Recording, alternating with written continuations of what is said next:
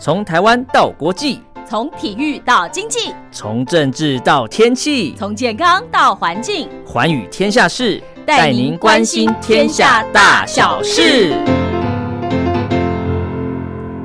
收音机旁的听众朋友，大家好，我是陈燕，又到了礼拜四、礼拜五喽。早上的七点到八点，晚上的十点到十一点，我们在空中共度一个小时。礼拜一、礼拜二呢，是由茉莉所主持的《听心灵在唱歌》；礼拜三是黄轩的《宝贝宣言》；礼拜四啊，礼拜五啊。就是陈燕了，对我们来关心一下哦，可能国际的，可能两岸的，可能你不知道的，包括一些健康的讯息，一些国际的大小事。当然，不见得所有的大小事我们在今天这两集节目里面都听得到，但是我会尽量哦，将一些杂志啦、报道啦、周刊所刊登的一些评论文章呢，跟听众朋友做介绍。也欢迎收音机旁的听众朋友锁定。每个礼拜四、礼拜五的这个时段，收听陈燕制作主持的《寰宇天下事》。那么，在今天节目开始为您播出的歌曲是张信哲的《有一点动心》。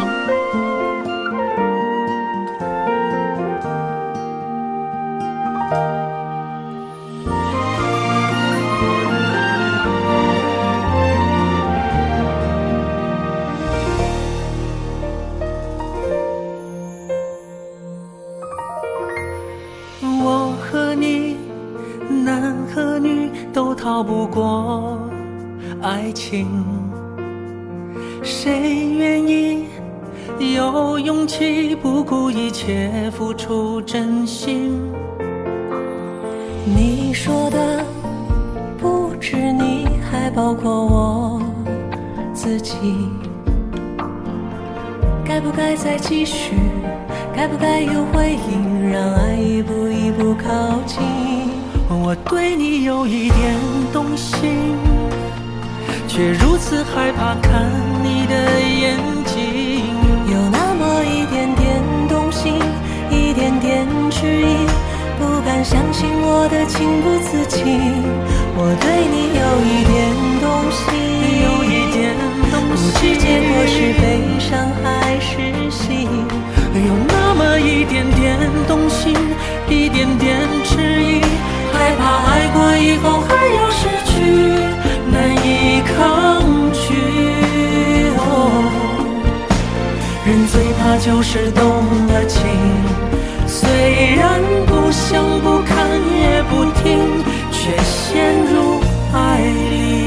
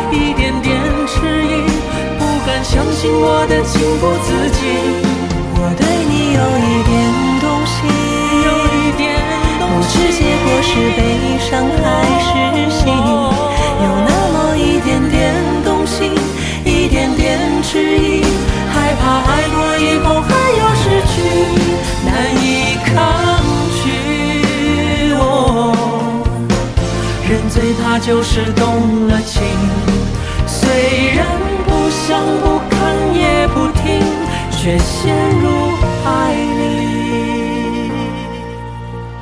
我和你，男和女，都逃不过爱情。也许应该放心，让爱一步步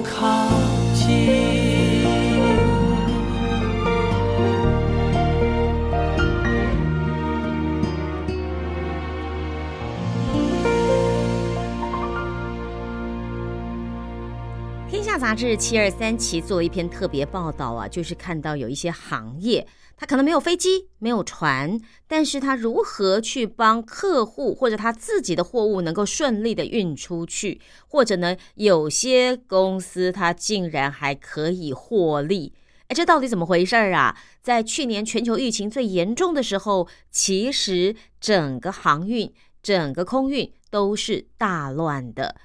尤其你还记得吗？那个长荣的货运卡在那个运河上，搞得全世界一个礼拜的焦点新闻都是它的时候，你就知道这个航运现在有多重要。好，所以今天我们就来分享这些故事。待会儿音乐过后，我们就先回来介绍第一家中飞航。中是中华民国的中，飞是菲律宾的飞，航是行走的行。OK，中飞航。待会儿我们来介绍它。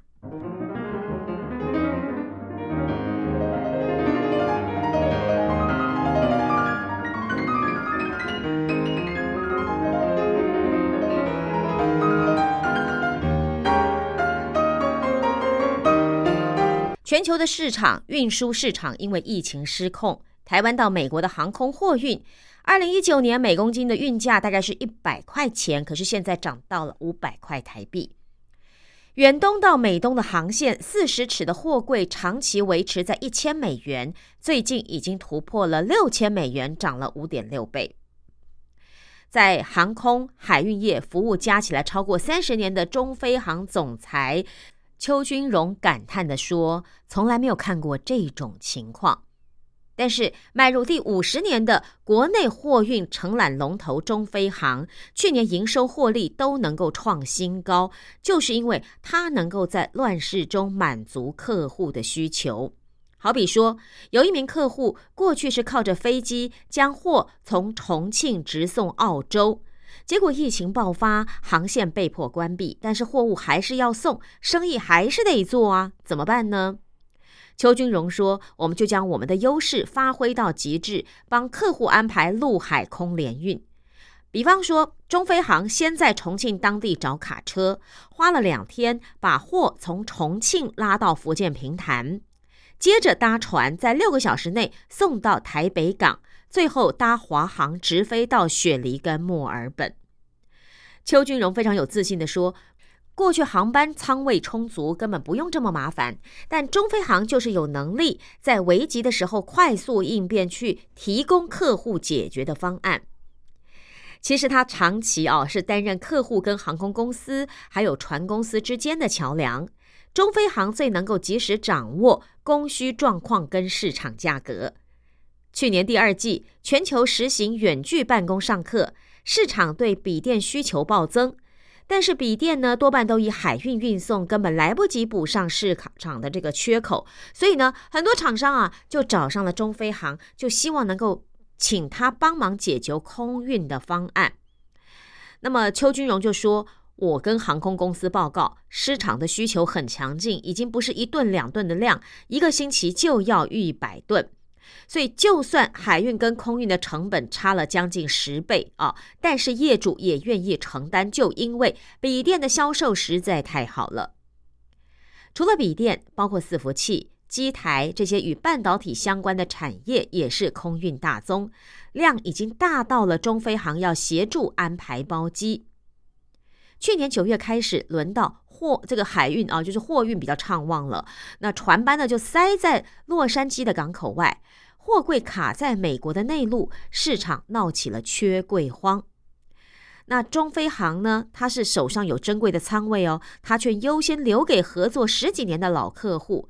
那面对危急的时候才来接洽的新客户，如果时间真的非常的紧迫，中飞航也会设法在那个礼拜就帮你安排仓位，但是必须采用类似飞机头等舱的概念哦，多支付五千到一万美元买仓费。可是中飞航强调说，这个五千到一万美元不是我们赚了，是船公司的机制。所以你看，不管客户有什么样的要求，中飞航呢，真的是万事皆可达哦。就是因为它在全球布下了超过一百六十个自有的服务据点，而且除了海空运的货运承揽之外，它还提供像报关、报检。卡车运输、仓储物流，还有供应链管理服务等等。美国物流权威杂志 Trace Topics 公布今年度全球五十大空运及海运物流承揽业者，中飞航在空运及海运分别排在二十六啊，就是空运排在二十六，海运排在四十三，它是唯一入选的台湾企业。所以你看，这么一个庞大的组织哦，它可以在全球多少一百六十个自由的服务据点哦。那这么庞大的企业呢，它是如何在疫情下快速反应？这个也非常重要。其实听说就是他们一场组织大变革。二零一九年的十月，中飞航的执行长林天颂退休。创办人暨董事长钱饶怀有感于集团的规模庞大，决定要重整组织。他认为啊，执行长一个人工作，让多人分担更合适，就可以提升效率，而且专业分工。他说，因为在这行业啊，二十四小时都在运作，而且呢，组织是遍布亚洲、欧洲、美国，所以就算一个执行长，他怎么可能一天二十四小时全天候的去工作呢？这不可能的嘛。所以，他们原来的执行长是掌管三大事业，包括空运、海运和合同物流，就是第三方物流。创办人呢，钱尧怀就根据地区哦，还有事业别去规划，就是把权力下放给位在新加坡、台湾、上海、美国一共五名主管，组成经营事业委员会。那邱君荣就是其中一员，他担任的是亚呃台湾区的总裁，那主管东北亚还有中国的空运。所以过去啊，一项需求从地方送到区域中心，再回报给总部执行长做决策，流程最快要花上两天。但邱军仍说，因为空运的业务速度快，像遇到疫情，你必须要紧急的应变，我能够立刻拍板定案，前后不到半天，两天跟半天，不管是速度，可能包括价钱，其实都可能差很多。而合作超过二十年的远雄自由贸易港区董事长叶军耀就观察，中飞航之所以能够成为具有国际竞争力的公司，关键之一就在于他们敢投资软硬体的设备。叶军耀他说，早在十五六年前，当时的中飞航就已经在全球布局六十多个点。我们说现在是一百六十个点，可是他在十五六年前就已经有六十多个点。而当时呢，钱瑶怀更是投资两亿元，把所有的电脑软硬体更新，把全球的货物流、资讯流、商流整合起来，及时的掌握货物讯息。所以叶军要说啊，一般的货物承揽业者不可能花这么多钱，可是中飞航他很敢冲，也看得很远，懂得用科技来提升效率，把客户的满意度摆在第一位。而前年，中飞航更将内部资讯部门升级为商业智慧科技部。邱君荣说：“这个是为了协助营业而存在的，它已经不是纯粹的技术部门了。那么，商业智慧科技部研发的增值资讯系统，它能够整合各个分公司的业务、客户资料、仓储还有财务等等。”而且它所产生的这个大数据分析哦，更是重要的盈利参考依据。比方说，它能够设计城市跑出前十大卖的最好、利润最高的航线，那么经理人就可以根据数据结果抢先去定这个航位的仓位。所以在货物承揽的领域，中飞航拥有绝对科技的优势。可是邱君荣认为，中飞航还是以人为本的企业。他说：“我们自己没有飞机，我们没有船，我们只有全球两千名员工，所以人才是公司最重要的资产。只有人才能创造服务和产品。而立足台湾这座小岛，中飞航就是靠着科技跟服务，成为全球顶尖货物承揽公司。中飞航真的是做了最好的诠释。”好，那么待会儿音乐过后，我们再来介绍，就是在《天下杂志》两千大调查服务业前一百名企业当中，特例啊，它是具有事业逆势成长百分之二十的一个老习惯。哎，为什么呢？待会儿再来介绍特例。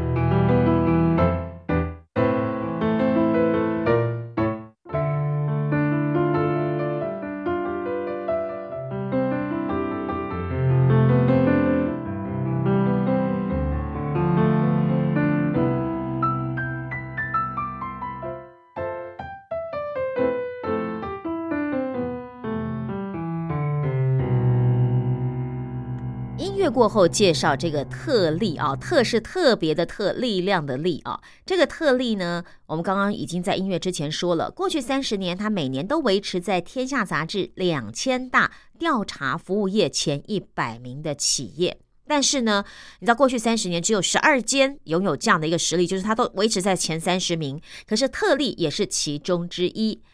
贸易市场上，去年特例就靠着经验跟布局，确保供货无虞。而国内呢，特例屋则大力拓展社区店，要主动接近消费者。我们来看看他的故事。因为疫情，使得去年全球贸易量衰退了百分之五点三。但是，根据横跨八个国家的特利集团，去年的贸易事业竟然能够逆势成长百分之二十，带动总营收突破四百亿。谈到这个好成绩，见过大风大浪、有“五金皇后”之称的特利集团董事长李立秋开玩笑的说：“我们的运气很好，平常有烧香了。”可是他的女儿特利集团营运长何彩荣就赶快插话阻止说：“妈，你这样讲，万一报道真的这样写怎么办啦？” 好，虽然这个两个人聊天起来觉得，哎，这个语气非常轻松哦，但是过去十几年特利所下的功夫却是扎扎实实的。特利身为台湾本土第一大贸易商。特利的贸易营收占总营收的六成，而它的供应链散布中国台湾及东南亚，就是透过海运将商品送到美国。主要的客户包括沃尔玛、好事多与亚马逊这些大型的零售商。去年呢，因为防疫商品及家居生活热销，所以它的业绩不减反增。李立秋说：“客户在成长，所以连带着我们也跟着成长。”但是。你要知道，话说起来很轻松啦。去年你别忘记了，码头缺工，一直缺到今年，航班打劫，航班稀少也到现在哦。那特例是怎么样能够正常供货给客户？他到底怎么办到的呢？首先就是一个持续十几年的老习惯发挥了奇效。每年到年底，特例总会多拉一到两个月的货量到美国储备。何彩荣说：“根据经验，农历春节结束之后，许多返乡的中国和东南亚的工人未必会回到工作岗位，所以他们的生产力会不稳定。而去年亚洲疫情正是在农历春节大爆发的，所以工厂被迫关闭。当其他供应商苦恼没有办法出货的时候，特利却靠着老习惯，拥有它丰沛的库存。刚刚说了，因为它都会先存货啊。”而且在农历年左右，可是你知道，你光有货是不够的，你要能够放，要能够放得好。所以特利呢就斥资了八亿台币，打造了一间位于美国亚特兰大九万平的新仓库，在前年初才开始启用。再加上原先位在美国西岸的仓库，他说这两个仓库里装了满满的货。而这一场疫情爆发初期，这两间的仓库足以应付美国。庞大市场的消费需求，好了，这是上半年喽。那下半年，你要知道，市场上就算有钱，也未必能够抢得到货柜。特例因为与货物代理业者长期合作的关系，顺利取得了货柜，确保运力不受影响。只不过价格就是高了一点。就算近期的运费涨了五倍，特例还是依约出货，因为。诚信，他们说这是他们做生意四十多年来最高的原则，所以你看运费就算涨了，他们还是照常出货。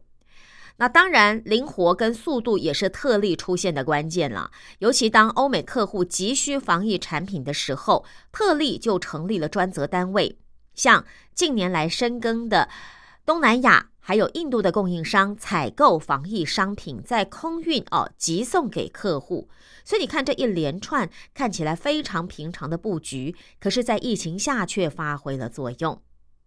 曾经担任特例董事、东海大学管理学院讲座教授黄崇新，他就观察，特例在供应链和仓储等长期布局投资，是为了提供客户完整的服务。大客户在成长还有环境上都已经改变了，而特例必须跟上。他说：“厚积而薄发，特例累积了很久的实力，大难来时才会显得与众不同。”二零一九年，特例陆续收掉了和乐中国四十间的分店，正式的退出中国的零售市场。十五年来累积亏损了三十亿台币，这也让董事娘李立秋上了昂贵的一课。那么处理完和乐的中国包袱，特利有余力投入资源改造台湾零售事业，不到两年就拓展了二十间特利屋社区店。营运长何彩荣观察。其实电商兴起，生活的形态改变，消费者移动的距离越来越短，到特例屋的次数开始减少，但是客单价还是维持成长，所以表示怎么样？需求一直都在，也因此他们就决定要主动往社区走，接触更多的消费者。特利屋的社区店占地两百平以下，不到大型店的一半哦，但是商品种类却高达六千到一万种，接近于最小的大型店。它不但满足附近居民对五金家居用品的紧急需求，也能够提供轻装潢、轻装修的服务。何彩荣分析，小店要能够发挥大店的辐射功能。而当消费者需要看更多、更大型的商品展示，就代表他的购买动机会更强烈。这个时候，他自然而然会倒回到大店去消费。那么，社区店呢，也因应地区需求而做商品的微调，像是多雨的基隆可能需要更多的除湿机。那么，靠近学校的门市的话呢，他们就提供文具跟零食。而如果是在新城屋附近的商区、社区，就加强装修商品。那老屋的周边的店呢，就是以装修哦、修缮类的商品居多。很有趣的是哦，他第一间的社区店是用感觉选的，是开在桃园龙岗一处租屋密集的地区。结果他们本来认为说，哎，这人流够哦，应该是不错。就后来才发现，机车很难停，固定的居住人口根本不足，对修缮的需求不够强。所以何彩荣啊，边苦笑着说：“这间店是他们的第一间店，第一间社区店，但是也是至今唯一收掉的社区店。”那至于特例其他的社区店门市呢，多是位在人口集中的蛋黄区，而这些店址都是由特例两年前才成立，由外部引进的逻辑资料人才与 CRM 部门整合的企业资料团队。来分析人口数跟会员渗透状态等资料，而选定社区店的店址。当然，社区店策略也看到了效率，顾客造访社区店的频率高于大店将近三成，也为特利屋带来百分之九的新会员成长。今年特利更首度进驻离岛，它的第一站就选在澎湖，目标是要开出四十间社区店。而原有的特利屋及特利和乐也将逐步的进行改造。像如果你走进内湖的特利屋，货架的深度从九十公分缩短成六十公分，商品距离客户更接近了。所以在这个 DIY 体验区域啊，顾客还可以动手刷油漆、装马桶，尝试哎这个不同的百叶窗有什么样的效果呢？就好像你在一个科教馆一样哦。那至于楼上的特利和乐，就拿掉了部分的货架，挪出空间做家居展示，并且新增了厨艺教室，还有轻食外带区，可以拉近跟消费者的距离。过去三十年，每一年都维持在天下两千大调查服务业前一百名的企业，只有十二间，而特例刚好是其中的一间。那么这十二间企业过半都是关谷背景或者是特许的行业。所以，以贸易及零售为主的特例能够持续的留在榜内，可以说是相当难得。黄崇新教授就形容了，特例在稳健中求变化，不管是业务创新、拓点，或者是新的商业模式，是不会做大幅度的改革，要百分之七十维持把握，百分之三十做创新。所以，特例永续经营的关键就在于稳健。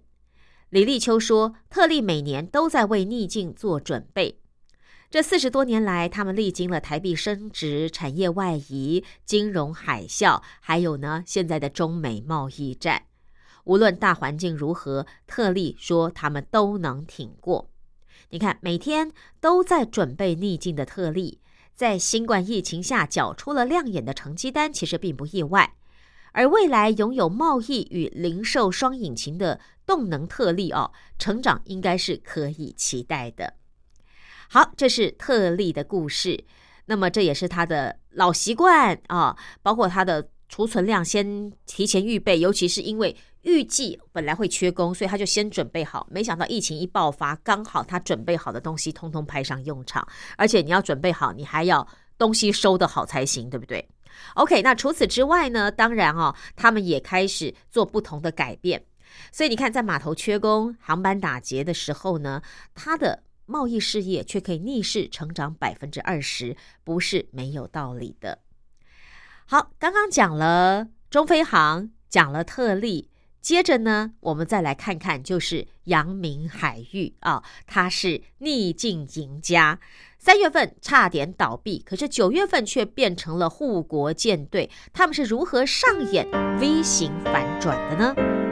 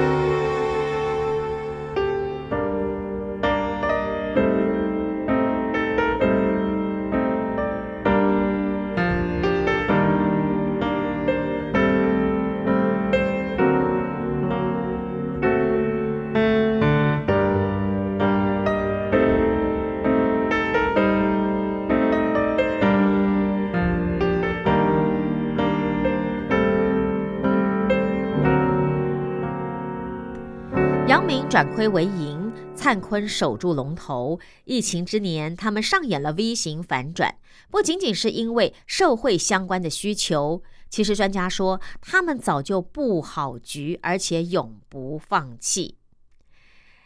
疫情期间，消费者观看电视的时间加长，对于大尺寸、高规格的电视需求增加，再加上远距工作、教学需求，连小学生都人手一台笔电。所以面板厂终于迎来了春天，友达、群创的去年下半年营收成长都超过百分之十六，而友达光是第四季就赚了八十四点三五亿，完全弥补了上半年的亏损。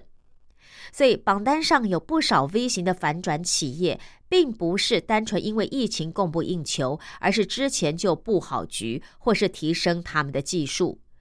原治大学管理才能发展与研究中心主任吴向勋，他观察到，重点是这些企业没有放弃，所以疫情一来呢，他们才有办法加速前进。接下来介绍的就是阳明海运，它前身是清末轮船招商局，可以说哦，它这次是被疫情救活的航海王，因为海运上半年呢受到疫情重创，后来呢各国。旧经济回补需求，可是却碰上了航运供需失衡，缺人又缺柜，这样的状况持续的发酵，导致货柜轮运价大涨。不管是长荣、万海或阳明，一夕之间成了护国舰队。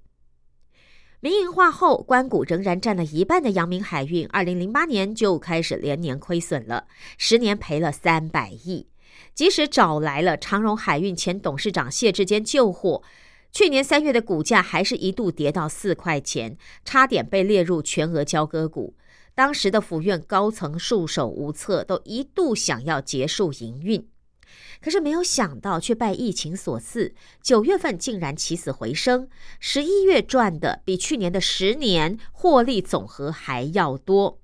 那么另外一个大惊奇呢，就是倒闭传言一度甚嚣尘上的三西通路龙头灿坤，二零二零年三月，两年内就连续换了三个董事长。两个总经理的灿坤宣布，由基和专业出身的台北一零一企划研究室基和室前副总经理林继典接任新的董事长，外界是一片哗然。为什么？好，因为林继典上任之后，大动作的收掉七家商圈没落、安全不合规定等等营运不佳的分店，并且重启一度停滞两年的拓店计划，开出了十家的新分店。新的店不再是一字排开，只标明价格跟功能的商品，而是找来家电大品牌三星、LG 布置成智慧客厅，让客人走到情境里。那去年初啊，营收一度被全国电子追过，差点龙头地位不保的灿坤，在去年下半年绝地大反攻，再加上 iPhone 十二新机热卖易注。所以十二月的营收大幅年增三成，全年营收年增三点三一趴，九年来首度营收正成长。新任董事长林继典说：“我们追到年底最后一天才追回来的。”而今年第一季呢，灿坤营收年增百分之十六点零五，而且税后的纯益一点六七亿，创下了近五年的新高。临界点上任前，先前经营团队大幅砍掉过去亏损连连的转投资，像是什么灿星旅游啦，还有餐饮品牌的灿星文创等等，这也才是灿坤获利回稳的关键。那吴向勋主任说，面对危机，当营收开始下滑，必须先舍弃非核心的事业，再开始思考门市真正的价值，或者专注于营运效率的改善，因为你只有先止血。才有机会爬上来。好，再来介绍的呢是另外一个就餐饮业唯一入榜的呃企业两百强的王品，它也是创新商业模式来面对危机的最好典范。因为餐饮龙头王品去年受到中国的疫情封城，还有台湾的消费者不敢出门的双重影响，去年上半年的营收年减超过两成。所以，为了止住悬崖式的下滑，王品从上到下动起来，迅速推出了三个史无前例的创新。首先就是他们先花二十五天研发新的菜色哦，把旗下十七个品牌全部上架到 Uber Eats，进军外送市场。而疫情期间呢，外送的收入最多贡献营收百分之十五。再来，透过打掉重练的风美食 App。宣示他三年花两亿数位转型的决心，而没被外界看见的是，王品从自家供应链发展出来的食品工厂万仙。二零一九年进军年菜市场成功之后，去年搭上了疫情在家里煮饭的商机，改造了王品的畅销商品，抢进超商、量饭店的通路，而下一步准备成为代工厂。那么，根据麦肯锡二零零七到二零一零年对欧洲经理人的韧性调查，在金融海啸期间进行转型或危机入市的企业，平均获利提高了百分之十，而竞争者则损失了百分之十五。疫情期间的创新，如果能够持续到危机之后，将会拉大与竞争者之间的差距。王品疫情期间意外发展出外送服务，让擅长现场服务的王品培养出新的能力，也等于未来能够赚更多过去没有赚多的新钱。数位体验更是用过就回不去了，所以王品现在也已经规划走出去，跟通路电子支付结盟，成为吃喝玩乐的大平台。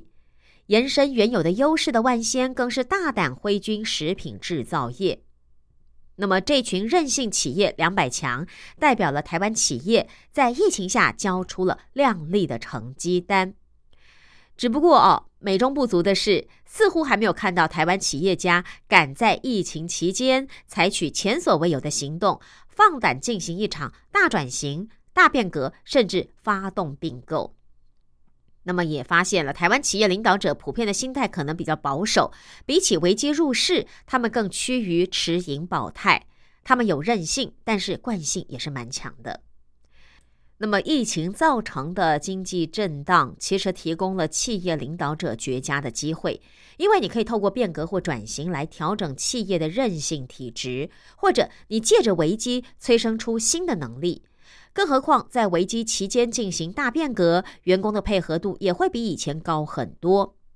麦肯锡的报告就指出来了，越是在大动荡的时期，就越有改变的机会。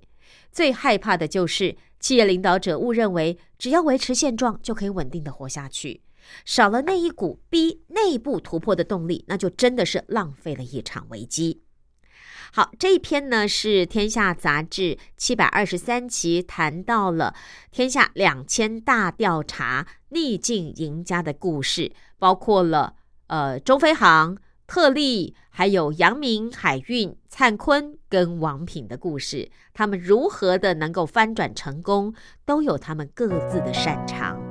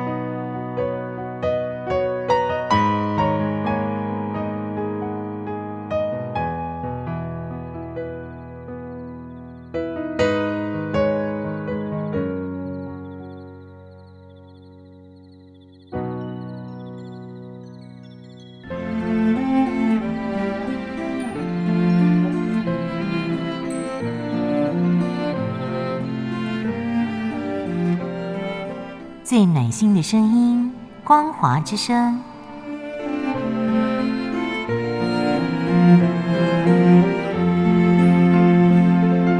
短波九七四五千赫，六一零五千赫，中波七一一千赫，九八一千赫，八零一千赫，八四六千赫，温暖陪伴您。唐宋八大家之一的韩愈哦，在写给他的侄儿的文章中提到自己的状况，就是吾年未四十，而事茫茫，而发苍苍，而齿牙动摇。好，曾经念过这个古文的人应该有印象这一段，对不对？那当然，这个现象很可能就是老花的开始。哇哦，不到三十岁，还没有四十，哎，就呃事茫茫而发苍苍而齿牙动摇。好，你是不会有这样的一个危机感呢？一般来说啦，哦，这个老化我们不能阻止它发生，但是我们有没有办法透过努力的保养来延缓它的发生呢？今天的健康人生就要告诉大家，呃，一二四五期的《金周刊》的报道，针对老花眼提供一些保健的建议。OK，欢迎收音机旁听众朋友，让我们一块来关心。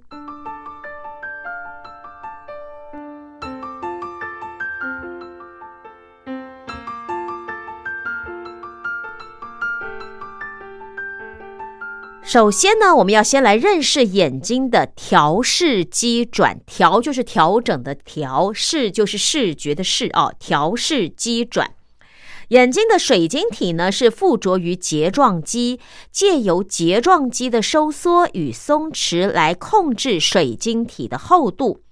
那么我们在注视哦比较近的物品的时候呢，睫状肌会收缩，引起悬韧带的放松。悬就是悬挂的悬哦，悬韧带的放松，让水晶体增加它的弯曲度，在近距离非平行光线之下，能够聚焦在视网膜上。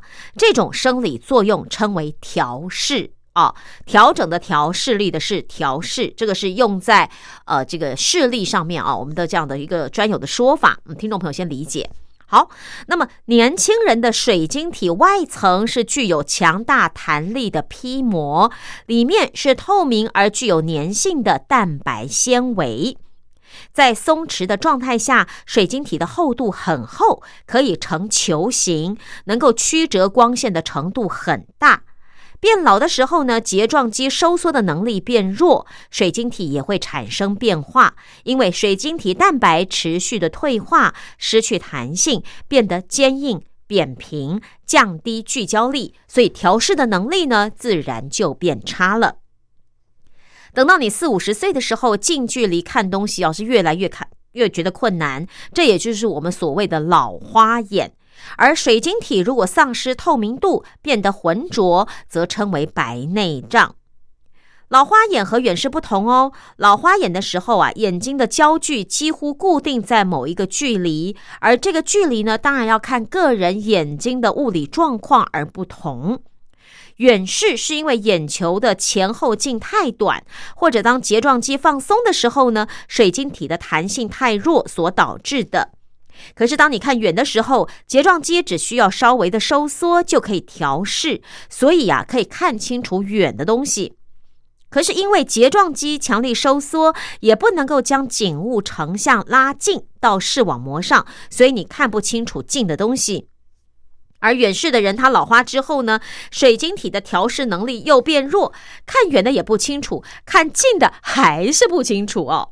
《黄帝内经》就讲了一段话，就是五脏六腑之精气皆上注于目而谓之精。那眼窝呢，就是精气的表现，其中肾的精华就在于瞳孔。瞳孔外的黑晶啊，就是说，嗯，瞳孔是最里面那一小圈，你也知道哈？那瞳孔外面有一个黑的眼睛那个部分呢，是肝的精气来决定的。那那你说好，那那个眼球外面那个白的那一块呢？OK，那个是心的表现，在眼睛的血络上。那肺的表现是白金，所以脾的表现呢，精华表现是约束为整个眼系。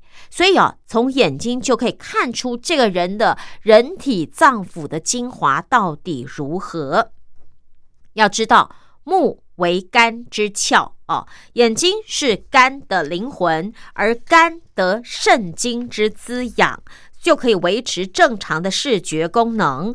所以，如果你的肾精不足，肝失所养，每每导致视物昏花。所以呀，肝肾影响是特别的大，对你的眼睛来说。所以，预防保健及延缓老化的时候呢，在中医上来说，多用补益肝肾之法。那这篇文章呢，是王资良医师所提供的，他是中华民国中医师工会全国联合会理事啊，他就提到了说，肝主疏泄，疏导的疏，泄就是排泄的泄哦，肝主疏泄，帮助脾胃消化。而另一方面呢，又有生发透泄的功能，升起的升，发作的发，透明的透，排泄的泄啊，生发透泄，使全身的气机舒畅。因此，肝气的特点是喜欢调和畅达，又不能过亢，又不能抑郁，所以疏肝解郁，顺其调达之性，使气血充和。而健脾胃呢，是保健的基础，所以注重脾胃哦，也是另外一个重要的方法。你可以多多从健脾益气、燥湿清热、调理脾胃来着手。健脾益肾，使气血调和，精血充足，肝得濡养，则可目明。而医师处方常用的处方剂有杞菊地黄丸、益气聪明汤。滋肾明目汤这些方法哦，就可以收滋补肝肾、益阴明目之功。益就是益处的益哦，呃，对这个东西有没有益处？呃，益阴呢，阴阳的阴，明白的明，目就是眼睛的意思啊，益阴明目之功。那么从食物中补充营养素也是很好的方式。如果刚刚讲那些什么什么方什么方你听不懂，你也不了解的话，没关系啊。我们从食物中来补充营养素。所以如果你想要保健长者的眼睛的话呢，建议食疗的食物都是以蔬果为主。好比说叶黄素的蔬菜啦，像是什么南瓜啦、桃子啦、辣椒啊、柑橘啊、芒果还有葡萄都可以。因为绿色的蔬菜含有多种维生素、矿物质和胡萝卜素，这也是很好的食物。此外，像是地瓜、蛋黄、奇异果、玉米也是很好的护眼食材。如果摄取枸杞、山药这种滋养肾肝的食物的话，也是不错的。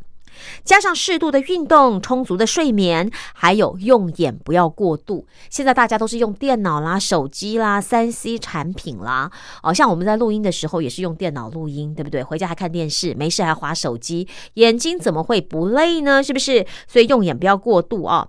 甚至预防糖尿病及高血压的疾病，也是保健眼睛非常重要的方法。所谓的老花眼，是因为视力因为年老而退化。在中医称为目昏花，目就是眼睛的目哦，昏黄的昏，花朵的花，目昏花。《黄帝内经》说，五十岁肝气始衰，肝叶始薄，薄就是厚薄的薄啊，那个薄。那么胆汁始灭，明灭的灭啊，目始不明，眼睛开始看不清楚了。所以说明一个人的衰退过程，就是根据血气还有内脏盛衰和年龄的关系。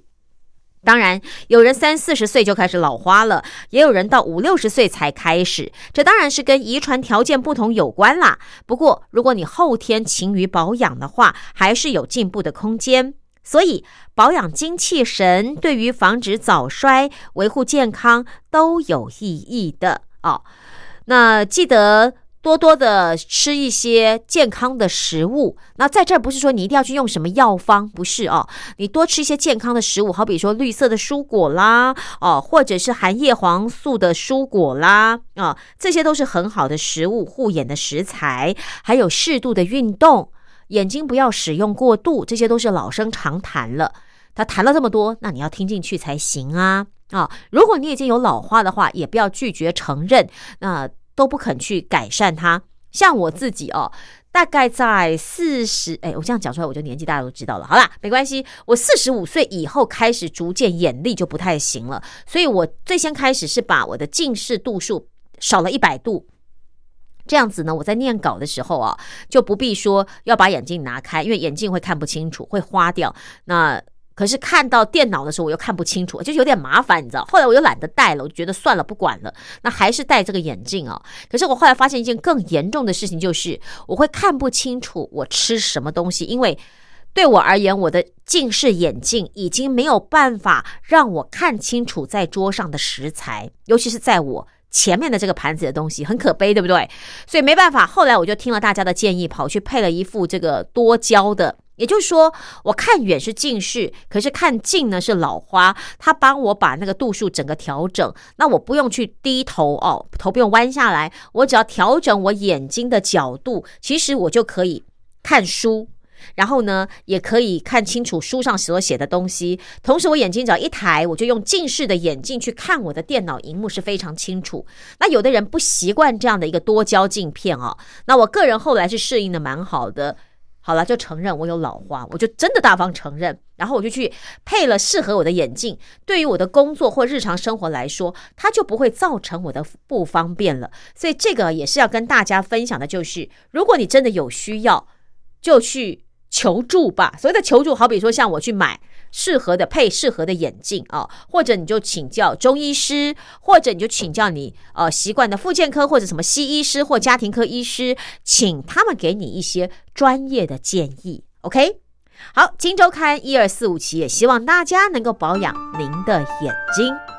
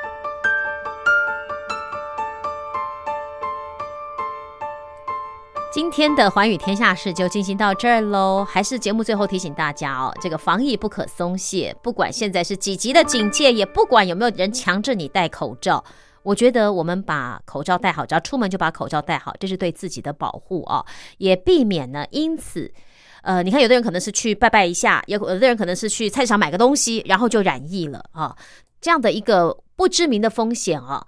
在面对它的时候，我觉得就是把我们自己保护好，所以口罩该戴就要戴，该消毒就要消毒啊。使用过的口罩该丢好就要丢好，不要再一直重复使用。我看到有一些朋友，他的口罩外头已经都起毛了，但是还是不肯换，这就担心了。为什么？因为你可能把病毒带回家了啊。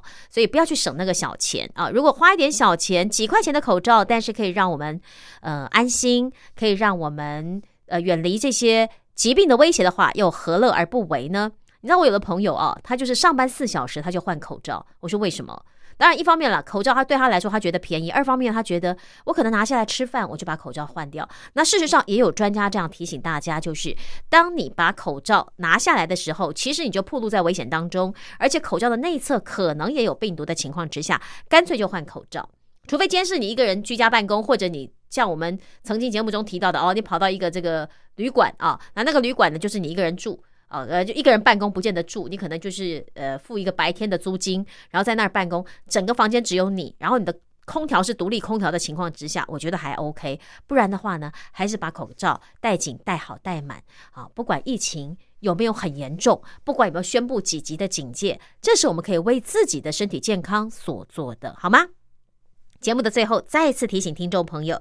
也感谢您收听今天的节目，我们下周见，拜拜。明天就像是盒子里的巧克力糖，什么滋味？充满想象。失望是偶尔拨不通的电话号码，多试几次总会回答。心里有好多的梦想，未来正要开始闪闪发亮。就算天再高，那又怎样？踮起脚尖，就更靠近阳光。